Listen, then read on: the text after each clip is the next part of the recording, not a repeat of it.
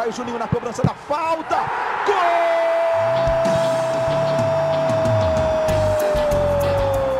Está entrando no ar o podcast. Sabe de quem? Do Vasco! Do Vascão da Gama, do Gigante da Colina. É o GE Vasco. Você que tá ligado no Globoesporte.com, tá ligado também no GE Vasco, podcast completamente dedicado para você, torcedor vascaíno, que tá sempre ligado aqui com a gente. Eu sou Igor Rodrigues, vamos falar aqui de um empate, um empate que veio num suor do Castelão, no calor de Fortaleza, 1 a 1 do Vasco com o Ceará na última rodada, e já preparando para o jogo da 29 rodada, que o Vasco aí quer sair de vez ali daquela bagunça do final e já olhar lá para cima, tá cada vez mais próximo de olhar lá para cima. Tô aqui com ele, Bruno Gilfrida, nosso setorista de Vasco, voltando de viagem, mas tá aqui sempre preparado. Chegou cedo, né, Bruninho? Tudo bem? Tudo bem, Igor. Cheguei cedo graças a você, né? Tô aqui por sua causa. Apesar de você falar que eu não venho pro podcast, esse é o segundo seguido.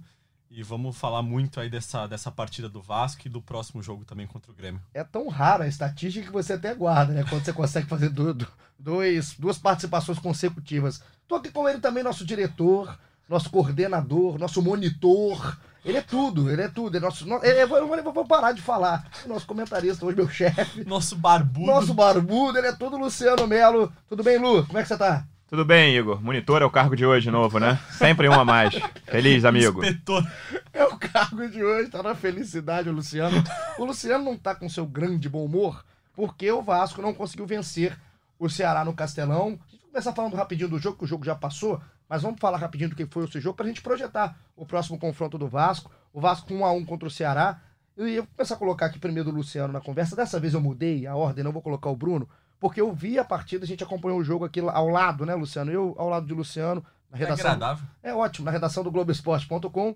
E eu queria o seu panorama do jogo, colocando já aqui num debate, porque o Vasco que começou o jogo não terminou a partida, né? O Vasco mudou muito, né, Luciano? A maneira de jogar do início do primeiro tempo pro que foi aquele final muito conturbado. O Vasco fez 30 ótimos minutos, no... começou muito bem o jogo. E aí, a partir do momento que sai o Bruno Gomes, eu acho até que é uma coincidência, porque eu não achei que o Bruno Gomes estava fazendo uma grande atuação. Mas o Vasco cai já no fim do primeiro tempo e faz um segundo tempo desastroso, assim. Os piores 45 minutos recentes do Vasco, desde aquele primeiro tempo contra o Havaí, que foi bem ruim também. E o, primeiro, o segundo tempo foi um massacre de um time muito fraco, que é o Ceará. Um time tecnicamente, tanto que o gol sai numa sequência de falhas do Vasco, principalmente a espalmada do Fernando Miguel, que era uma bola tranquilamente que ele conseguiria encaixar, e o Raul, que tem a grande ideia de tentar um chapéu na frente da área. E aí rouba a bola e saiu. Eu não acho que o Fernando Miguel tenha falhado na espalmada, mas ainda teve gente que falhou, então seriam três falhas do Vasco para sair um gol do Ceará. Duas, duas falhas e meia, vá lá, na minha opinião. Então, o Vasco foi, foi dominado por um time muito fraco. O Vasco conseguiu fazer jogar decentemente nos acréscimos do segundo tempo, por incrível que pareça. O juiz deu oito de acréscimo e aí todo torcedor do Vasco falou isso vai, vai azedar do jeito que o jogo estava se encaminhando, e o Vasco conseguiu ter uma atuação, uma atuação razoável nos acréscimos só. É, o, o, aquele finalzinho de jogo foi decente. Estava tão ruim que se imaginava o pior, mas. É, foi... e aí vale dizer que o Luxemburgo foi infeliz nas substituições, na minha opinião. O Bruno ele tira pelo cartão, e aí tem a questão que o Raul volta mal, né? O Raul é decisivo pro, pro resultado. Ele tirou o Marrone por causa de uma. que sentiu o joelho, né? Ele diz isso na coletiva. Né? Mas o Marrone não fez um, fez um primeiro tempo ruim mas o Felipe Ferreira novamente entrou mal. Eu até falei no último podcast que eu não tenho gostado muito dele, acho que ele entrou bem contra o Fortaleza só. E o, teve a substituição que eu acho talvez mais problemática. Eu acho que o Marrone te, te, deveria ter entrado o Gabriel Peck, em vez do Felipe Ferreira. Eu acho que o Felipe Ferreira é um jogador. Prefere, eu prefiro ele centralizado nessa amostra pequena que eu tenho dele no Vasco até agora. O jogo mostrou pra gente também, Luciano, colocando o Bruno também aqui na discussão. E só pra falar da última substituição, claro. que não era o Felipe Bastos, né? Quando se jogou o Guarim, tava claro que o, o Guarim não ia aguentar os 90. Na minha opinião, tinha que ter entrado o Marco Júnior. E aí, enfim, com, com esses, essa conjunção de fatores, de cartão do Bruno, mais joelho do Marrone, mais Guarim sem estar inteiro, o Vasco terminou o jogo com Rossi e Ribamar mortos lá na frente, sem conseguir correr. O próprio Rossi admitiu isso. Falou que ele e o Ribamar eram dois a menos no, no fim. Primeiro, eu acho que o Luxemburgo foi muito infeliz no jogo. Eu acho que ele tem consciência disso também. O Luxemburgo, apesar de, de, a gente não gostar, a gente partilha dessa, dessa opinião de não gostar das coletivas do Luxemburgo. Eu acredito que ele não pensa do jeito que ele fala em coletiva. Mas o Luxemburgo erra na escalação do Guarim. O Guarim não aguenta 90 minutos. Esse é o primeiro ponto. Segundo, que quando o Guarim começa um jogo contra uma equipe também que está 100% fisicamente, está descansada, né, não, não entra no segundo tempo, ele não consegue se sobrepor ainda. É, fisicamente não tá 100% o Guarim. Independente se é aquele, o biotipo dele é aquele mesmo, enfim. A gente sabe que ele é um cara mais forte, não vai ser um cara fino. Mas o Guarim é, deu mostras pra gente pós-jogo que a escolha pelo esse início dele não, é errada. E a entrada do Raul, a gente fala muito do Raul por, pelo que ele vinha fazendo no Vasco. Tava realmente muito bem, tava jogando Era um bem. dos melhores do time, sem dúvida alguma. É, e assim, até mais pela regularidade, né, Bruno? Porque é um cara que não deixava cair muito ali o nível. Só que assim, quando você tem um cara voltando de lesão, você nunca sabe como é que ele vai voltar, né? E não acho que é aquele o erro em si do Raul no gol do Ceará, que é um erro bobo, uma tentativa de chapéu, igual o Luciano falou, entrada da área, totalmente sem sentido. Aquele erro para mim não é uma falta de ritmo de jogo, é um erro de pensamento na hora, um erro de raciocínio do Raul, mas ele durante o jogo inteiro não conseguiu dar dinâmica nenhuma pro Vasco. O Luxemburgo erra em várias opções, vários momentos do jogo. E a questão do Bruno Gomes eu ia te colocar exatamente nessa, Bruninho porque concordo com o Luciano no sentido de não ser o Bruno, o cara que estava fazendo o Vasco jogar bola nos 25 minutos iniciais. Acho até que era mais o Rossi. O Rossi estava jogando muito no início do jogo, com físico, com gás. Richard muito bem também. Richard muito bem, inclusive na bola, né? né pro, pro a bola do Rossi. gol do, do Rossi do Richard é fantástica, uma bola espetacular. Agora, a diferença do Bruno é que o Bruno faz o Richard jogar, o Bruno Sim. faz o Guarim ter um pouco mais de liberdade, porque o Bruno tem muita calma com a bola, tem uma paciência com a bola. Eu acho que aí o que aconteceu foi que o meio de campo do Vasco passou a ter dois jogadores sem ritmo, né? Porque o Guarim ainda não tem ritmo de jogo. A gente vê que talvez o Luxemburgo esteja querendo ganhar tempo, é, unindo a recuperação física do Guarim com, a, com o ganho de ritmo, né? Que ele tá. Ele tem pouco tempo, tem só até o fim do Campeonato Brasileiro. Então acho que o Luxemburgo tenta fazer os dois ao mesmo tempo, mas ele coloca um jogador que está sem ritmo de jogo, que é o Guarim, e não está no seu melhor momento físico. E aí ele coloca o Raul, que está talvez bem fisicamente, né? Ficou aí dois jogos, dois ou três jogos fora, mas não, não tá tão mal fisicamente quanto o Guarim, só que ficou sem ritmo porque estava sem jogar. E aí o Vasco, além de perder a juventude do Bruno Gomes e a questão física dele, perde também é, o ritmo que o Bruno Gomes tem, porque vem sendo titular. Eu acho que esse foi o grande pecado do Luxemburgo ao tirar o Bruno Gomes. Colocar um jogador que vinha voltando de lesão, talvez fosse aí sim o Marco Júnior. Eu discordo um pouco do Luciano é, sobre a entrada do Felipe Bastos, porque eu acho que ali naquele momento talvez o Luxemburgo quisesse um pouquinho mais de poder de marcação, que não é o que o Marco Júnior oferece. Ele vê o Marco Júnior como um jogador mais ofensivo. Acho que por isso que, tentando pensar com a cabeça do Luxemburgo, por isso que ele colocou o Felipe Bastos e não o Marco Júnior. Concorda, Lu? Não, quer, é, quer rebater? Quer acho que não. O, o raciocínio do Luxemburgo acho que foi esse mesmo. Só que o Vasco ficou sem posse de bola no meio campo, né? O Vasco não conseguia segurar a bola. Foi impressionante, assim. Eu fiquei surpreso do jeito como o jogo se desenhou no início. Não, não achei que ia ser uma vitória tranquila do Vasco. Eu acho que o Vasco não teve nenhuma vitória tranquila no campeonato. Mas eu não via muito como o Ceará incomodaria o Vasco daquela forma. Não, não previ de forma alguma que o Vasco fosse tomar o sufoco que, que tomou no segundo tempo. E acho que isso passa muito por essa falta de controle de posse de bola. O Vasco não teve posse de bola no, no segundo tempo. E o meio-campo completamente ausente. O Felipe não conseguiu. O Felipe Bastos e até o próprio Felipe Ferreira Felipe que entrou Ferreira, na frente. não teve posse de bola muito por causa é. da, da falta de de uma tarde inspirada, uma noite inspirada do Felipe Ferreira. Né? É, mas eu acho que o, o Marco Júnior ajudaria um pouco a manter essa posse de bola, mais do que o Felipe Baixo também, mas eu concordo que o raciocínio do Luxemburgo foi esse, e ele mesmo, ele não ele viu que, que as substituições, a gente falou, o, o Igor falou das coletivas dele, ele falou que depois do jogo, essa coletiva foi uma coletiva consciente, apesar daquela coisa contra o Gaciba, que a gente vai falar sobre a arbitragem sim. ainda, mas ele falou, quando falou do Bruno Gomes, ele falou: ah, eu tirei o, o, Bruno porque vi o árbitro batendo boca com o meu jogador. Pensei que se o Bruno fizesse mais uma falta, eu perderia meu jogador. Lembrando Escolhi... que ele já tinha feito isso, né? Escolhi o, o Raul. Aí, aí a frase dele: não foi minha melhor escolha, escolha, porque ele vinha de lesão, o Raul. Então o Luxemburgo admitiu na coletiva que o Raul não entrou bem. É, ele sabe. Acho que a gente fala aqui, né? Inteligência o Luxemburgo tem e não deve cometer os erros daqui para frente que a gente colocou até pro pessoal participar aqui no Twitter, logo depois do jogo, ao término da partida lá em Fortaleza. E as perguntas foram mais ou menos o que a gente está discutindo aqui. O que, que explicaria né, essa queda do time depois do gol marcado contra o Ceará? Quem foi o melhor ou o pior em campo? E se o Lucha realmente mexeu mal? Então tem uma galera participando aqui. O Matheus Damasceno, um abraço pro Matheus, falou que assim, ó, hoje é terça e o gol do Ceará não sai da minha cabeça. A gente vai falar bem por que, que esse gol não sai da cabeça do, do torcedor do Vasco. O Matheus fala que as substituições explicam essa queda de rendimento. O melhor foi o Rossi, que fez o gol, então o mérito para ele. E o pior, apesar de não entrar em campo, foi o Luxemburgo. O pessoal ficou na bronca com o Luxa, que o Thiago Galvão, que sempre participa com a gente. Tiagão, um abraço. Luxa foi terrível, o Guarim não tinha condições físicas de começar jogando. Ele tirou o Marrone no intervalo sem necessidade, acho que ele fala isso logo depois o Luxemburgo fala do problema no joelho no Marrone. O Raul foi irresponsável no lance do gol do Ceará e falou que o VAR erra até com o computador. O tronco do Bergson está à frente, time muito recuado, pediu para tomar o gol. Vou aproveitar o link feito aqui pelo Tiagão, desse VAR, desse tronco. Ele tá falando do gol de empate, gol do Ceará, empate no segundo tempo, já pro metade ali do, do, metade final do segundo tempo de jogo. É o seguinte, é uma bola batida pelo. Primeiro essa tentativa de saída do, do, do, do, do Raul, dando um chapéu na área, na entrada da área. A equipe do, do Ceará rouba. O Fabinho já na grande área pela esquerda, bate cruzado, meio com um bico. Inicialmente um pareceu até que tinha estranho. batido no braço do jogador do Ceará, mas não bate, não né? Bate, bate, no tronco. Não bate, é o Felipe Silva, se eu não me engano, o jogador do, do Ceará que tá na jogada. A bola não bate nele, bate no tronco. Essa não é uma jogada de problema do VAR. O Fabinho fica com a sobe, dá uma dedada na bola que vai no canto esquerdo do Fernando Miguel. Parecia você chutando. É, eu tenho qualidade. E aí a bola vai no canto e o Fernando espalma. O Fernando espalma, ela cai no pé do Bergson, que tá na segunda trave, né? Que tá na trave esquerda, na, na referência do Fernando Miguel e aí acaba que o Bergson bate pro gol e o juiz marca o impedimento. O Albandeira levanta, porque na, no, no, no, visual, vamos falar aqui no visual, o visual é impedimento do Bergson. E aí fica um tempo, né, Luciano? Ficou muito tempo pro árbitro é, é, acabar olhando, escutando o VAR, aquela comunicação eterna. Dava para ter feito um macarrão instantâneo. Oh, com certeza, até dois. Enfim, muito tempo.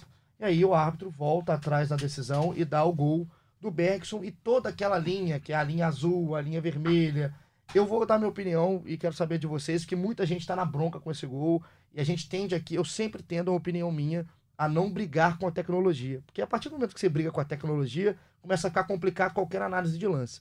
Esse lance em específico, ele mesmo eu tendo a opinião que a tecnologia vai estar sempre correta, esse lance me deixa dúvida, porque eu não vejo uma imagem que o cara que está lá na salinha do VAR consiga enxergar o pé do Castan para delimitar qual é o final do pé do Castan. Essa então, é a minha então, dúvida. A minha única curiosidade nesse lance, eu até falei depois do jogo contra o Corinthians aqui, que o Vasco reclamou muito daquele gol do Erley anulado, que, na minha opinião, o tronco do Erley estava na frente e as linhas. Enfim, eu não discutiria com as linhas, eu não quero ficar discutindo com a tecnologia aqui, mas eu tenho uma curiosidade nesse lance do de sábado, que é com que câmera, com que ângulo o, o pessoal da cabine do VAR conseguiu delimitar onde estava o fim do pé do Castan. É exatamente, é exatamente isso. Porque isso, aquela, aquele ângulo de cima, que não é o melhor ângulo, até o Felipe Neto fez um vídeo sobre isso, explicando, um bom vídeo no, no Twitter dele, explicando que o ângulo da TV hoje é praticamente obsoleto, a não ser aquele, a, poucos estádios que a TV consegue ter uma câmera lateral direto.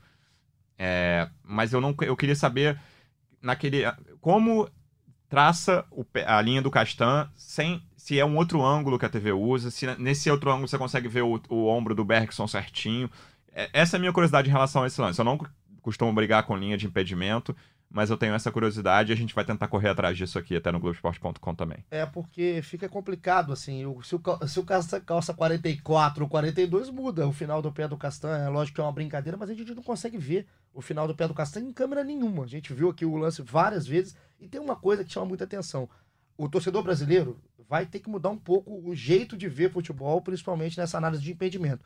Tudo que a gente via nos últimos anos para trás, antes de VAR, isso aí não vai poder ser analisado mais. E aí muita gente fala, pô, então a gente viveu períodos que aquela câmera do impedimento, né, aquela, aquela linha de impedimento eterna que a gente via, ela podia estar errada em muitos momentos. Exatamente. Porque esse lance, se você colocar só na linha de impedimento, que a gente fazia naquela linha normal de jogo, Nem teria da TV, discussão. não teria discussão. É um lance de ali que parecia na cara que estava impedido o Bergson. Então, eu tendo sempre a concordar com a tecnologia, mas esse lance, eu ainda não engoli o lance. Ainda não engoli o lance, porque eu não consegui em nenhum momento. As câmeras não mostraram pra gente em nenhum momento é o pé do castanho. Então como fica... foi traçada a linha do pé do castanho? Acho é, que essa é a chave. A linha está traçada, eu só quero saber como ela foi traçada. Então fica aqui o nosso. Também a nossa dúvida, né? O nosso alerta Sim. CBF. O Castanho desabafou também. É isso, nosso alerta ao Gaciba e um alerta assim, de um jeito muito mais tranquilo, mais ponderado do que fez o Luxemburgo. Pensa que nós somos idiotas. Essa aí, cara, essa aí deu uma risada. Assim, o Gaciba vem aquela botazinha, acha que a gente é idiota. Assim, eu entendo o Luxemburgo no momento também de cabeça quente. O time não jogou bem, ele sabe que estava mal também, fez uma, a atuação do Luxemburgo individualmente, mesmo que fora de campo, foi ruim. Então, quando pega nesse lance de VAR, eu entendo a reação, mas é uma reação totalmente destemperada. a gente quer realmente que tenha transparência do Gaciba num lance como esse. Bruno. E eu acho que recentemente teve uma palestra do Gaciba para os jogadores do Vasco, para a comissão técnica, e todos os lances polêmicos do Vasco depois dessa palestra foram envolvendo tronco e pé de jogador impedimento. Todos, todos. E aí todos foram reclamados, porque foi exatamente a palestra que o Gaciba deu, e segundo os jogadores e a, a comissão técnica do Vasco, o que está sendo aplicado não foi o que ele falou nessa palestra. Então, curiosamente, tudo que o Gaciba falou foi é, tá sendo discutido porque os lances são iguais ao, ao que ele falou na, na palestra. Alô, Gaciba! Pensa que a gente Gac Gaciba, se quiser participar, né? Pô, fica à vontade, fica à vontade. Só que a gente vai ter que ter um programa de três horas aqui para analisar lance a lance com o Gaciba. E o que acontece é que... Ele vai participar do podcast de todos os clubes. Exato, vai ficar aqui é. só gravando podcast o dia todo. Vai ficar 12 horas aqui na, na nossa redação, nosso amplo estúdio de gravação aqui do Globoesporte.com. A gente tem esse empate, o gol do Bergson, e ainda tem depois, acho que o Vasco ainda tem uma chance com o Raul, uma bola enfiada na frente. É, nos acréscimos. Já, já nos acréscimos, porque esses, esses, acréscimos que talvez tenham sido os melhores minutos do Vasco desde os 25 do primeiro tempo, já que o Vasco estava ganhando de 1 a 0 Eu queria só aqui colocar, porque tem muita gente participando, falando do Rossi. O Rossi terminou o jogo exaurido a partir dos 20 do segundo tempo. Exaurido, tinha... que palavra bonita. Bonito, né? Aprendi no dicionário Aurélio. o Rossi já não tinha mais perna a partir dos 20 minutos, porque correu demais, reclamou muito do calor realmente muito quente em Fortaleza, e Felipe Schmidt está por lá. Eu até conversava isso com ele, assim, perguntando se estava mais, se era uma coisa que estava sentindo mais, até ele em cabine, em estádio, ele falou que realmente estava muito quente. E o que eu estava querendo entender, assim, é a posição do, da questão física do Vasco. O Vasco chegou no jogo, a gente está falando de 28 rodada, tinha descansado uma semana, né, Luciano? Não foi uma semana cheia de trabalho. É, mas foi uma semana um pouco atípica. Isso até... eu queria saber, é, como é que foi a logística do Vasco é, então, a semana, até o nosso companheiro Bruno Braz do UOL hoje publicou uma matéria dizendo que o Luxemburgo se incomodou com essa logística. A logística do Vasco nessa semana foi a seguinte. O Vasco folgou segunda e terça, se reapresentou na quarta, aí viajou na quinta para Fortaleza. Inicialmente, o Vasco treinaria no Rio de Janeiro na quinta pela manhã e viajaria depois. Posteriormente, por questões de logística, o Vasco decidiu não treinar no Rio de Janeiro na quinta-feira pela manhã, viajar a Fortaleza e treinar na quinta-feira é, pela noite em Fortaleza. Só que é uma logística um pouco complicada, porque os jogadores viajaram, não é uma, uma ponte aérea para São Paulo, que é uma viagem curta de 45 minutos, são três horas de viagem. Chegaram, foram até o hotel, lancharam e aí tem sobe no ônibus, desce do ônibus, lancha, sobe no quarto, desce do quarto, vai pro treino, troca de roupa, treina, volta. Treinaram na sexta-feira novamente em Fortaleza para jogar lá no sábado. Então, aparentemente, essa logística não foi a melhor e não caiu bem é, internamente. E aí tem uma questão que, é, que aconteceu também, que os jogadores do Vasco encontraram torcedores do Flamengo é, no aeroporto. Não acho que é, isso influencia em nada, assim. Mas talvez gere um estresse, um assim, um desgaste emocional, porque, né, pô, os caras estão ali numa situação e mesmo, e mesmo né? se não gerar nada, é no mínimo desagradável. Né? Exatamente, né? acho que isso poderia ter sido evitado, talvez com um voo um pouco mais cedo ou um pouco mais tarde, treinando pela manhã, porque aí não, não bateria com o horário da volta dos torcedores é, que tinham vindo para o jogo do Flamengo no Maracanã, né? E aí voltaram, viajaram para voltar. Então, assim, é, eu acho que essa logística realmente ficou um pouco confusa. O primeiro, que eu não sei se folgar dois dias é, tenha sido a melhor decisão, né? E isso acho que é uma decisão da comissão técnica como um todo, né? Não só do Luxemburgo. Não sei se folgar dois dias foi uma grande decisão. É, folgado, eu, eu, eu não folgo dois dias seguidos desde 2003. É, eu, eu também não. eu também não. Não sei não qual consigo, foi a última vez. É Virou stand-up comedy, pessoal. não sei o que é isso. Agora, a questão, a questão física que muito torcedor tá falando, até aí, só, só deixa eu. Claro, claro. Porque assim, o Vasco não vem tendo problemas físicos. O Vasco tem bons números no departamento médico, não tem tido lesões. A, a, esse tempo do Raul fora foi uma, uma exceção. É, teve até o Erley agora, que teve um problema na panturrilha, mas ele não vinha jogando, então é coisa de treino. Mas o Vasco não tem tido problemas físicos, então não dá nem pra gente ficar aqui criticando o departamento médico, nada disso. Eu acho que foi algo mais atípico. Tirando mesmo. o Breno, né? Que o Breno tá na, no DM tem é, sete mas, meses. Mas aí o Breno é uma questão um pouco mais complexa aí de. Vai além do é, departamento. Vai além do departamento médico. Eu concordo isso. com você, a questão de físico. Eu, eu, pelo menos, a gente fala aqui muito com o Luciano, nos outros podcasts, nos outros episódios, que o Vasco às vezes cresce no segundo tempo, né? Consegue fazer os seus resultados mais no segundo Sim. tempo que no primeiro. Agora, esse jogo chamou muita atenção, essa logística que o Bruno traz pra gente, Luciano, pode ter influenciado. É, o Vasco ficou refém das questões físicas, né? Principalmente do Marrone e do Guarim. E aí eu, eu fico pensando se deveria ter tirado o Bruno Gomes. Claro que o Vanderlei não sabia que o Marrone estava sentindo o joelho, mas ele sabia desde já que ele não ia contar com o Guarim 90 minutos. Eu teria segurado, dado uma bronca ali no campo mesmo. Bruno, segura a onda, para de fazer falta, que senão eu vou ter que te tirar. Cala a boca. Exatamente, esquece o juiz. É, e aí eu acho que o Vasco ficou refém. Acho que o segundo tempo ficou muito condicionado por isso também, que a última substituição a gente comentou na redação, viu o jogo com o Igor. Acho que foram 14 minutos do segundo tempo. Que desprazer ver o jogo com o Igor. É, acontece. ossos do ofício. E aí a gente falou, cara, o Vasco vai ficar refém agora de qualquer coisa física que acontecer. E a gente nem sabia que o Rossi e o Ribamar iam falecer dentro de campo.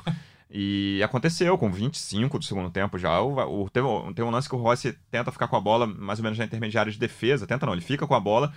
E ele não, não tem mobilidade para nem para enfim, para seguir com ela, nem para dar passe. Ele se livra da bola, dá sabe, um chute bicão para frente e o zagueiro do Ceará domina tranquilamente. E o Ceará vai atacar de novo. Nem o que ele tá fazendo, né? Ele tá, ele é. tá sem. tem ar no cérebro. A verdade é essa. Parecia, o pessoal do Vasco nesse final, principalmente o Rossi e o Ribamar, no segundo tempo que o próprio Rossi fala, parecia que precisava de balão de oxigênio, tava jogando na altitude. Era, era realmente ficou muito gritante. Eu acho que tudo que o Bruno trouxe, que é a matéria do Bruno Braz colocou lá no UOL, nosso companheiro, pode sim tá, assim, ter sido um fator que influenciou. Mas pelo contexto do jogo, não sei se os torcedores estão escutando, se você também, Luciano e Bruno, concordam, eu acho que ficou até um bom resultado para o Vasco fora de casa, por ser um adversário não tão mais direto, mas assim, o Vasco jogou 60 minutos dominado. É que o Ceará não conseguiu criar, né? Teve uma cabeçada no primeiro tempo, bem perigosa, que passou uma muito falta perto. também do Thiago Galhardo, né? É, acho que foi do Ricardinho, mas Ricardinho. foi, é. E, mas no segundo tempo, esse segundo tempo de pressão intensa, não teve uma grande chance do Ceará. Então, assim, eu acho que o empate foi um resultado justo, mas é um. É para se pensar, assim. Porque o Vasco levou sufoco de um time tão é fraco, doído. assim. O levar sufoco é doído, é ruim. Mas pelo que foram os 90 minutos, acaba sendo um resultado positivo fora de casa, porque o Vasco foi dominado na maior parte do tempo do jogo por esses problemas Sim, físicos. Concordo. E eu acho até que a reação da torcida nas redes sociais, muitas reclamações, é, muitas críticas, enfim, mostra um pouco do que se transformou o Vasco nas últimas rodadas, né? Porque talvez há cinco ou dez rodadas é, um empate fora de casa fosse um ótimo resultado para o Vasco. Né? E hoje um empate fora de casa foi considerado como um mau resultado, porque o Vasco ganhou jogos fora de casa, é, vem de bons resultados fora de casa. Questão de perspectiva, né, Bruno? É, exatamente. Então, é, aí entra um pouco do que a gente falou no outro podcast também, de saber dosar essa expectativa por um G6 que pode gerar uma crise criada pelo próprio, pelo próprio Vasco, pelo discurso do Vasco. Porque eu acho que o Vasco hoje não tem time é, para brigar lá em cima. Eu acho que é mais uma questão de superação. E aí chega algum momento que a superação não é o suficiente. Então acho que é, é preciso ter muito cuidado com esse discurso. Eu acho que é muito melhor vender é, a vitória de ter escapado da zona do rebaixamento cedo do que a ilusão de brigar por uma é, Libertadores. É, você pega os times que estão lá em cima eu acho que o Vasco vai passar o Goiás. O Vasco hoje é décimo primeiro, o Goiás é décimo. Sempre, sempre, falo do Goiás aqui. eu, eu, vou acho, descobrir, eu vou descobrir eu o que uma, o Luciano tem com o Goiás. Acho uma aberração a pontuação do Goiás, mas assim, vale destacar que o Michael e o Tadeu estão fazendo um ótimo campeonato. Inclusive, o Vasco, eu acho que deveria contratar um goleiro para a próxima temporada. Poderia olhar o, o Tadeu do Goiás. Então, mas fora isso, eu não vejo quem o Vasco vai passar muito. Talvez o Vasco passe o Bahia, que está em queda. O Atlético Paranaense é indiferente para Libertadores, o Vasco pode terminar atrás. Mas os outros ali, o Corinthians está numa queda mais brusca, assim, mas os, os, dois gaúchos, por exemplo, eu não vejo o Vasco passando nem Grêmio nem Inter. Acho que é bem difícil a Libertadores, assim, mas eu concordo com o Bruno nessa, nessa situação de que se o Vasco ganhar mais dois jogos logo aí, dos próximos três ou quatro, e aí pronto, tá completamente livre de rebaixamento. Claro que a torcida não vai desistir do projeto G6 até não ter mais chance matemática, mas tá para muito de bom não, tamanho para o time que, que, nas sete primeiras rodadas não ganhou nenhum jogo. Eu acho que nem o time pode desistir desse projeto G6 enquanto ainda tiver chance. Mas eu acho que a não questão. Precisa mirar, né? Não, a questão é, é que você se decepcionar é, não se não precisa rolar, né? falar, né? entendeu? Você não precisa toda hora hum. criar essa expectativa no torcedor, porque o torcedor do Vasco é um torcedor que vem de anos sofridos, né? E aí você cria uma expectativa e eu acho que a decepção no fim pode ser. Acho que é tudo uma questão de, de ótica, assim, né? Do, de ponto de vista se no fim do campeonato você vender muito essa ilusão de que o G6 é possível, pode ser que no fim escapar do rebaixamento não seja o suficiente para a torcida. Quando há algumas rodadas isso era tudo o que a torcida queria. Colocar só mais gente na, na conversa aqui, aproveitar que o Matheus Damasceno participou antes, ele falou uma coisa que eu acabei pulando. Ele mandou aqui, ó, antes de mais nada, ufa, não vai ter musiquinha do Ribamar. Aposen ah, aposentamos oficialmente. Aposentamos? Aposentamos. O Ribamar não, não, é, não ajuda, tem que ajudar. Aposentamos tá a música, até segunda ordem, a música está Vou aposentada. uma nova música. Ribamar que começou o jogo contra o Ceará, conseguiu uma, ganhar uma bola de cabeça no alto, boa Isso, pro Ross, pro Ross. Fez um pivô, um momento que não parecia nem o Ribamar. E aí depois voltou, assim, também fisicamente sentiu muito. E não teve que jogar, porque o Vasco não teve a bola no segundo tempo. Mas colocando mais galera, o Luca, fala pro Raul Fala pro Raul que não se dribla perto da área. O bom jogador também rifa a bola, também dá chutão aqui na Bronco Luca. Um abraço pra ele, sempre participa com a gente. O William, assim que a gente colocou, a gente tweetou aqui no GE Vasco pra participar, foi o primeiro tweet. Vocês querem saber qual foi o tweet do William? Diga. Tô bêbado. Gostei. Achei legal. Devia estar, né, no momento. Você se identificou, né, Igor? luta. Gostei, o momento de luta ali do Vasco ali pra sair da situação. O William deve ter entornado. o Igor fala todas. sempre, sempre assim: vou selecionar tweets que vão acrescentar ao, ao podcast. Esse acrescentou legal. Eu queria fazer um link já pro próximo jogo. A gente Tem já... a ver com o tweet? Tem, não, tem, tem um tweet de um amigo hoje que me respondeu quando Diga. eu disse que ia gravar. E a gente já pode fazer um link pro próximo jogo, Igor? Pode, Eu não pode. tô querendo te derrubar aqui, não, mas. pode. Tinha uma galera que você tirou a participação de muita gente, mas tudo Era, bem. era melhor do que o Tô Bêbado? Muito melhor, muito melhor. porque Então, foi o então primeiro, fala né? mais Então- um que a gente dá uma chance e depois eu entro com, Tá com o bem, link. tá bem. Vamos colocar aqui mais um. A, a Rê Faustino, ela escreveu um livro aqui pra gente. Um abraço pra ela. O Richard foi bem e falou que o Luxemburgo explicou as, as mudanças. Enfim, um abraço pra Rê.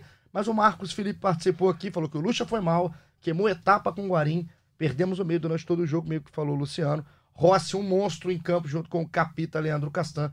O Ribamar não tem condições. Cadê o Thiago Reis, Luxemburgo? Volta pergunta eterna do nosso podcast. Agora você pode fazer o seu link à Vou vontade. fazer o meu link que o Paulo Henrique fez a seguinte pergunta. Eu vou ler agora, então se tiver um palavrão no meio, eu vou dar uma gaguejada, tá? Ô, louco. Fala, Bruno. Com Rossi suspenso, não seria interessante aproveitar a velocidade do Ribamar pelo lado direito e colocar o Thiago Reis no ataque? Santo Deus. Apesar disto, acredito que o ataque será Marrone, Ribamar e Felipe Ferreira, com Richard, Bruno Gomes e Guarim no meio. O que, que vocês acham sobre a pergunta do Paulo? Um abraço pro Paulo. Eu concordo com ele. Eu testaria o Gabriel Peck de titular no lugar do Rossi. Mas ele falou Mas do, eu- do Ribamar pelo lado. Então, mas eu concordo com o que ele acha que vai ser. Ah, Perdão. graças a Ah, Deus. tá. Perdão, eu não me expressei bem, amigos. Eu concordo com o que ele acha que vai ser a escalação do Luxemburgo. Eu não gosto da ideia do, do Ribamar pelo lado, não, mas eu acho que a escalação vai ser o que ele falou. Repete, por favor, Bruno, o que ele acha que vai ser Qual a é o escalação nome do dele Luxemburgo. também? De novo, é Paulo Henrique o Eu nome tinha dele. perdido, é muita Isso, gente. É Paulo Henrique. A escalação que ele acha que vai ser é Marrone, Ribamar e Felipe Ferreira. Eu botaria o Gabriel Peck no lugar do Felipe Ferreira. Tô com o Luciano, é, faria isso também. Mas acho que vai ser isso daí mesmo. E Eu a a- questão do Ribamar, se o Ribamar já tá, não tá bem de centroavante, já não é um jogador que consegue exercer a sua função de origem, eu acho que você tirar ele e improvisar, você piora. Porque essa velocidade eu não vi ainda. E essa eu tenho- vantagem será que ele tem alguma chance de tirar o Guarim? Então, Talvez botar eu o a- Felipe Ferreira no meio? Então, eu acho que o time vai ser é, Marrone, Ribamar e Peck, com Richard, Bruno Gomes e Felipe Ferreira no meio. Pode ser, pode ser que o Guarim seja guardado. Ou E Raul aí- no meio, né? Eu recebi uma, uma mensagem de um vascaíno sobre a escalação do, do adversário, né? O Grêmio, que é Só Estão colocar, né? deixando a gente sonhar. Por Ele quê? me, me mandou o link do Globoesporte.com do Grêmio com a frase Estão deixando a gente sonhar. E aí, Ah. vale dizer que Kahneman e Matheus Henrique estão suspensos e Jeromel, Maicon e Alisson não viajam. Então eu vou cantar aqui para o torcedor vascaíno a provável escalação do Grêmio nesta quarta-feira em São Januário. Vasco e Grêmio, nove e meia da noite. Vamos lá. Paulo Vitor, Léo Moura, Paulo Miranda, David Braz e Cortez. Eita. Michel, Tassiano, PP, Luciano e Everton. Diego Tardelli. Se tirar o Everton, se tirar o Everton, com todo o Você respeito... concorda que tá deixando o Vascaíno Tá sonhar? deixando sonhar muito. Tá deixando. A, a- a linha de defesa, a linha de defesa é uma linha de defesa completamente comum. A linha de defesa, a zaga do Vasco, a dupla de zaga do Vasco é melhor que essa dupla de zaga. E, e o Vasco joga bem contra times que tem, é, que tem poder ofensivo, que tem jogadores bons no, no ataque. É, o, o Grêmio, o Grêmio deu muita sorte, assim, na tabela, né? Sorte, assim, né? É sorte, entre aspas. Porque depois de tomar uma cepoada na Libertadores, o Grêmio pegou o Botafogo, que talvez seja o pior futebol do Brasil hoje, junto com o Chapecoense e o Havaí. E aí, você que precisa se reabilitar, você pega o Não, Botafogo. Nem foi uma atuação brilhante Não do Grêmio, foi, não, não né? precisou. Só que aí você faz um 3 a 0 você resgata um pouco da sua confiança. Um E pouco eles que você têm tinha. Grenal no fim de semana também. Então, acho que a preocupação, o Vasco, acho que eu, ia falar isso agora, o Vasco pode sonhar, estão deixando sonhar, mais por conta do jogo do fim de semana. A cabeça do Grêmio, na minha opinião, a cabeça do Renato, tá lá no, no Internacional. Porque a pressão, depois de ser eliminado da forma que foi na Libertadores, e vai, vai que perde um Grenal, o Grenal é muito pesado, o peso de um Grenal a gente sabe que é muito grande. Então o Vasco pode sonhar porque essa escalação é fraca, é um time muito ruim, muito ruim, e aí ainda tem um Grenal que pra mim se sobrepõe ao Ah, jogo do jogo meio em São. Januário, né? Sim, joga em casa. O Vasco tá num bom momento, né? Porque empatou no fim de Sim. semana que não tá. Acho que a gente não pode é esquecer disso também. O Vasco tá num bom momento. São cinco jogos de invencibilidade do Vasco. E é, esse é o que eu falo, esse empate não é nenhum desespero, o empate contra o Ceará. A forma como esse empate saiu, ser pressionado pelo Ceará tem que servir de alerta. E o Vasco ganhou pontos para poder empatar em alguns momentos que não estavam planejados, né? Como esse jogo contra o Ceará. O Vasco ganhou do Inter fora de casa. Agora essa escalação, Luciano, que você trouxe, né? Essa escalação provável, lembrando isso que é uma escalação provável do Renato Gaúcho para jogar aqui em São Januário na quarta-feira popular amanhã, já que a gente está gravando isso aqui na terça, 21h30, 9h30 da noite. Esse time que você colocou aí pra gente, o que você espera da postura do Grêmio? Gente, porque o Vasco é assim, né? Se tem um time fechado, o Vasco tem dificuldade. Se é um time que tenta jogar, o Vasco tem mais facilidade. O que você pensa desse Grêmio, dessa escalação do Grêmio? Acho que o Grêmio tenta ficar com a bola mais tempo. Até falei isso antes do jogo contra o Santos. E foi uma das melhores atuações do Vasco em São Januário. Perdeu o jogo, 1x0, mas o Vasco criou muito contra o, o Santos. Teve mais sete chances claras de gol. E me surpreendeu, eu não achei que fosse ser daquele jeito. O Santos começou melhor aquele jogo, mas o Vasco logo com 15 no primeiro tempo assumiu o controle do jogo e da, da, ficou praticamente até o fim. Ele deu uma pioradinha por causa das substituições. Mas o Vasco dominou o Santos pelo menos durante 60 minutos do jogo.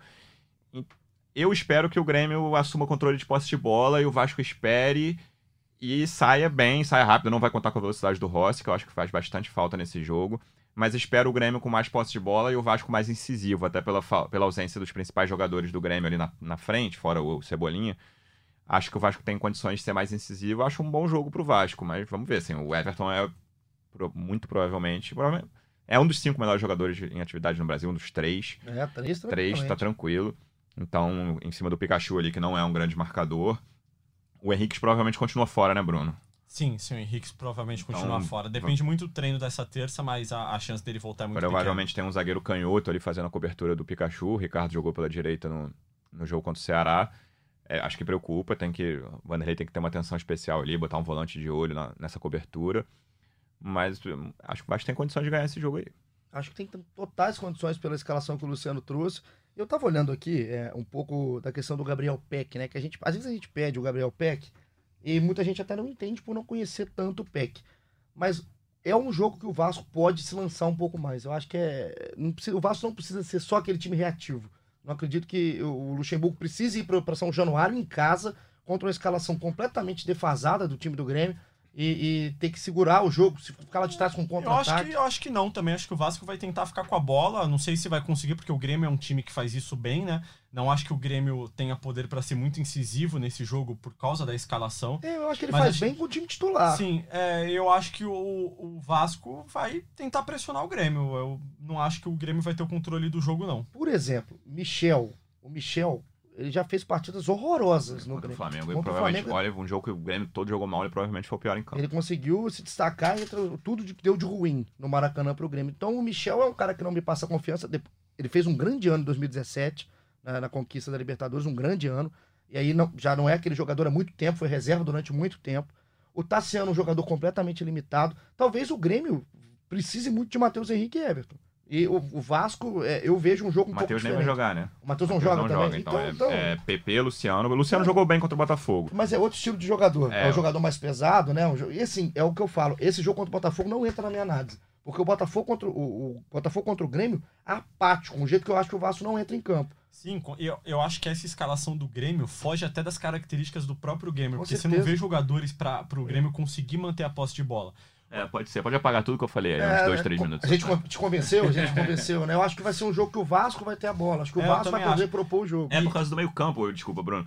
Michel Tassiano, PP Luciano, não são caras de Exato, muito, são, de muito toque de bola, ah, muito Eu controle. acho que a questão é que o Grêmio vai tentar ter a posse, mas não vai conseguir. É, ó, o Vasco vai... O Luciano e o PP são definidores de jogada. Principalmente e não o Luciano. é o Luciano Melo, né? Não, é o Luciano. O Luciano define, né? o, o, o Luciano e o PP do Grêmio, esses são jogadores de definição de jogada. O Tassiano, limitadíssimo, limitadíssimo, apesar de ter feito até gol contra o Botafogo, né? Mas é um jogador completamente limitado. O Michel, mal. Então, é, é toda a sobrecarga em cima do Everton e é o Vasco tomar cuidado. Também se lançar com cautela, ter a bola com cautela para não deixar aquele buraco em cima, é, na, na, direita, junto ali do Ricardo improvisado, enfim. É pensar o que vai ser esse Vasco e Grêmio, 29 rodada. Estamos chegando aí na reta final, já estamos na reta final do brasileiro. Quero palpites, palpites de Bruno Gilfrida para esse jogo na quarta-feira. Vasco 2, Grêmio 0. Quem faz? Castan e Felipe Ferreira. É para cala- calar Luciano Melo. Vai tirar a camisa, é pra você, Lu Isso, Melo, é exatamente. O fonezinho do podcast. Lu, quanto? 1x0 Vasco. Tá, tá tímido? Eu tô de todos os jogos do Vasco, Eu eu- sei. quando eu acho que vai ganhar, eu palpito 1x0, é, bom, é, um, é um bom palpite. Vasco e Goiás vai ser quanto? Só pra eu saber assim. Em casa, né? É. Deixa eu pensar. 1x0 Vasco. Gol de quem contra Gol o de Grêmio, quem? Luciano? Contra o Grêmio ou contra o Goiás? Contra o Grêmio. Marrone?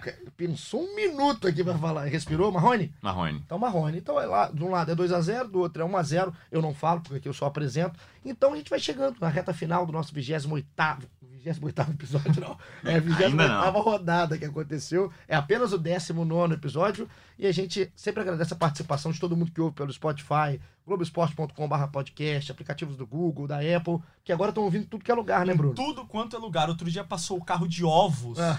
com o nosso podcast. Que maravilha, o carro de ovo. O cara mora onde? Cara, Já teve stand-up comedy fake news aqui. Rapaz, o cara, eu queria saber onde passa o carro de ovos. Onde eu moro não passa, você não sabe. passa, né? Porque ele chega de barco em casa, pra você que não sabe. Bruno mora numa ilha. Mora no meio de uma ilha, nosso Bruno Gil Filho. Então você que participou com a gente, muito obrigado. Companhia de sempre, Bruninho. Tamo junto, vai pro jogo? Eu vou pro jogo, Aleluia. com certeza estarei no jogo. Vai estar no jogo, tem mais, vai mais alguém? Vai só eu, você? Felipe Costa, é, Vicente Seda Gente, e o, o o fotógrafo André Durão. e o motorista Nelinho. Motorista Nelinho. Bom, vai todo mundo. Nelinha vascaíno, né? Nelinho Vascaíno, Vascaíno, grande entregou, motorista. Nelinho. Entregou o Nelinho. Nelinho vai cobrir treino dos outros dias, agora vai ficar dentro do carro, né, Nelinho? Então, Luciano, é o Luciano aqui dando É o seu- motorista aqui do grupo. é o motorista do grupo Nosso Grande Nelinho, então vai um comboio pra São Januário pra cobrir o que vai ser esse Vasco e Grêmio. Lu, tamo junto? Valeu, Igor. Até a próxima, amigo. Muito obrigado pela participação. Sempre, sempre uma despedida calorosa. calorosa. O pessoal deve se sentir abraçado do outro lado. Então a Um gente tá abraço, junto. pessoal. Mais forte pra vocês do que pro agora- Igor. Agora, agora tá todo mundo, um dia ganhou. Um abraço, pessoal. Falou aqui o Luciano. Vamos terminando aqui o nosso podcast. Obrigado de novo. Voltamos na quinta? Voltamos. Você vai estar aqui? Não sei. Não Depende sabe, né? do Luciano. Depende do Luciano. Então a gente vê se o Bruno volta. Eu estarei aqui na quinta-feira com mais um episódio contando tudo que vai ser e o que já foi, né? Quando eu voltar aqui já vai ter sido esse Vasco e Grêmio. Um abraço, tamo junto, até a próxima.